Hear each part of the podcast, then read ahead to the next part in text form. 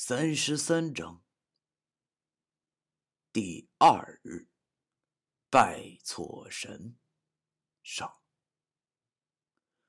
第二天清早的时候，我们三个被走廊里那些早起的丫头片子们叽叽喳喳的吵闹声给弄醒了。擦掉嘴边的口水，这一点挺困扰我的。睡觉流口水，说起这事儿还出过笑话。那时我们大学寝室有蟑螂，这一点是十分恶心的。寝室里四个人，偏偏就我睡觉不老实，老爱张嘴还流口水。清楚的记得，那是一噩梦一般的夏天晚上，我已经睡着了，做了个梦，梦见我坐在一张大桌子旁，上面摆满了各种生猛海鲜。啊，周围还站了一排身穿比基尼的美女，这个说要喂我吃饭，那个说不行，我先来的，最后为这事儿都打起来了，看得我这个心花怒放啊！啊，最后一位最美的美女胜出了，她坐在我腿上，给我把一只虾子壳扒掉后，就往我嘴里送，给我美坏了。我大张嘴，一口把一只虾子吃进嘴里，可是嚼了嚼后，发现有点不对劲儿。这虾怎么一股尿味儿呢？就在这时候，我醒了，发现嘴里好像确实有什么东西。我连忙吐出来一看，顿时恶心坏了。一只不要脸的小强被我嚼了个稀巴烂。事后我没好意思和别人说，只是倒了一个星期的胃口。书归正传，我们这边三个人醒了，于是就起床、洗脸、刷牙，然后前往餐厅吃早饭。饭后，刘明明发话了：自由写生时间五个人一伙，条件是不能走远。于是我们三个一帮，五个一派的就各自溜达去了。要说傻子才画画呢，好不容易接触一回大自然，必须先玩个痛快再说。于是乎，我王成、小凯又找了两个平时在寝室处的挺好的哥们儿关明和吕铁竹五人，唱唱闹闹的出了旅馆后，直接往那片茂密的树林里钻去了。由于我们临出门前问过 C 座大叔这边哪有什么稀奇点的东西，C 座大叔说这附近没有，因为离度假区太近，那些动物们都不敢靠近。要说去，就往东边走，那里边有林子，林子里面有野草莓之类的果子，运气好点还能看见野生动物，而且还没有蛇，挺好的。我们五个人一听这事儿有搞头，要说每个男人心中都有一个探险梦啊！一片毫无人烟的林子里，没准还能抓个兔子啥的回来下酒，那该有多美呀！于是我们马上就屁颠儿屁颠儿的出发了。由于这片风景区附近建有信号塔，所以不用担心会迷路，因为每个人都有手机。我们都挺高兴，特别是我，感觉身处在大自然之中，仿佛能感觉到万物的气息，这让我感觉到十分的放松。穿梭在树林中，有一种远离文明烦恼的感觉。看周围各种不知名的野花开得正艳，长满青苔的古树参天。林子深处也不知道是什么鸟的叫声清脆，这一切都让我们感觉到了属于自然的那种纯净之美。虽然已经走了半个多小时了，但是也没觉着怎么累。哥们五个心情大好，自然嘴也不能闲着，一路上聊天打屁，不亦乐乎。聊着聊着，忽然王成在前边站住不动了。并且回头把食指伸到嘴边，做了个不要说话的动作。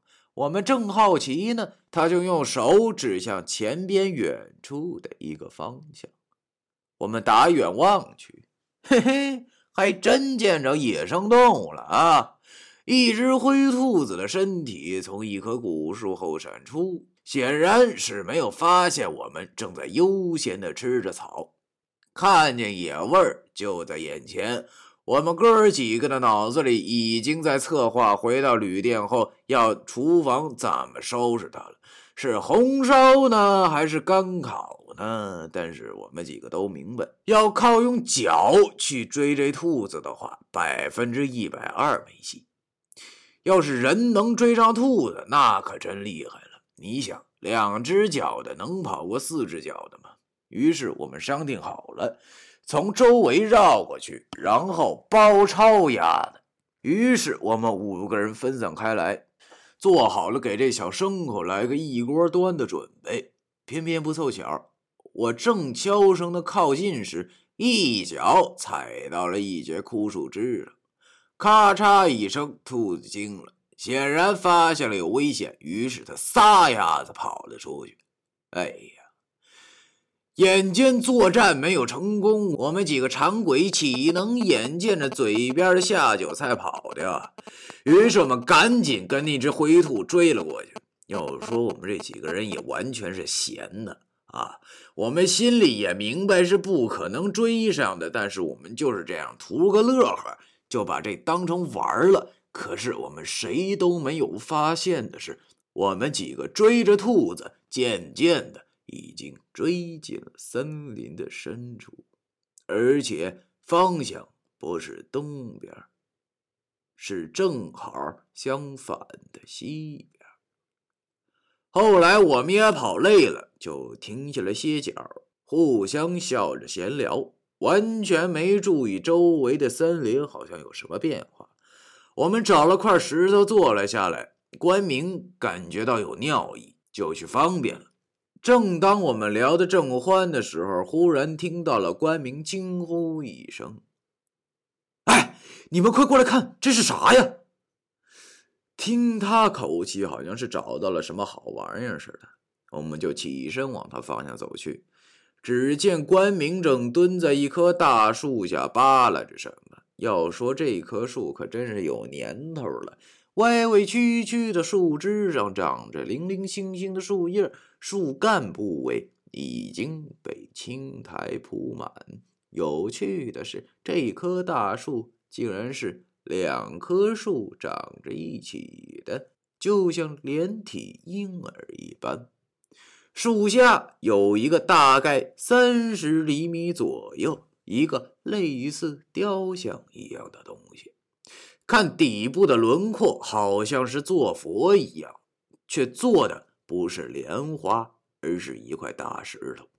最奇怪的是，这座雕像竟然还被人用红布盖住了头，打眼一看就跟古时候新娘子出嫁戴的红盖头一般，只是好像时间很久远了。那块红盖头已经褪了大半的颜色，他们几个瞧着都好像挺有意思的，而我却不这么看，因为这深山老林荒无人烟的，怎么会有人在这里供奉神像？而且我听说过有人古树当干妈的，可没有听说过有人在古树下摆佛的。况且这座不知是什么雕像，竟然还用红布盖住，真是怎么看怎么诡异的场面。要说出门在外，还是少招惹这些东西为妙。因为我懂这方面的东西，但是他们四个不懂。吕铁柱拿出了手机，把它拍了下来，嬉皮笑脸的说：“回去给那些人看看这个密林深处的吉祥物。”而关明更能闹，还没给我说话的机会，就把那红布一下给撤了下来。红布取下后，一座怪异的雕像出现在了我们眼前。老天在上，我发誓从来就没有见过这种雕像：人身、蛇颈、猴脸、鼠眼、猪鼻。一张大嘴上弯，正斜斜的笑着。虽说是一座很简陋的石像，但是我感觉石像上却隐约的透着邪气。他们四个看愣了，谁都不知道这是个啥。我觉得还是快走为妙，因为这东西有些邪门。于是就跟他们说：“多不吉利啊！咱们还是回去吧。显然，我的话被他们四个给无视了。王成冷不丁的说了一句：“我操，四不像！”显然，他们几个都被他逗笑，因为这个雕像的的确是个四不像。我见他们没有把我的话听进去，便急着对他们说：“大哥们，咱们还是快走吧，这玩意儿多瘆人啊！”关明看这石像好像挺有趣，于是他半开玩笑的说：“没准这是土地爷呢，咱们拜拜他，兴许能保佑咱们抓到兔子呢。”神像是随便拜的吧？我急忙上前阻止，可是已经晚了。关明双手合十，嘴里用开玩笑的口气说：“神仙，神仙，保佑我们抓的那只兔子吧，哥们儿们，谢谢你了。”看到这样，他们都哈哈大笑，只有我笑不出来。我现在只想早点离开这个地方，回旅馆。别说哥们儿，我胆小，我胆儿并不小。我只是怕出什么差错。毕竟我经历过他们没有遇到，甚至没有想象过的经历。还好他们笑够了以后，见兔子早已没有了踪影，而此时已经是快到中午了。大家疯了一上午，肚子都饿了，于是便开始往回走。我则先把那块红布又给石像盖了回去，然后轻声的说了几句“我们不懂事儿，见怪莫怪”之类的话后，才敢走。在回去的路上，还好没有出什么状况，这让我心落下了一大半。可能是我多疑了吧，我自嘲着。可是就在快出森林的时候，让我们意想不到的事情发生了。就在我们边走边开玩笑的时候，一个灰影从草丛里钻了出来，吓了我们一跳。上眼一看，我操，这不是我们刚才追的那只野兔吗？只见那只兔子从我们身前闪过，然后以极快的速度撞在了一棵大树上，死掉了。这一系列的动作绝对不超过五秒。我们望到死去的兔子后，面面相觑。第三十三章完。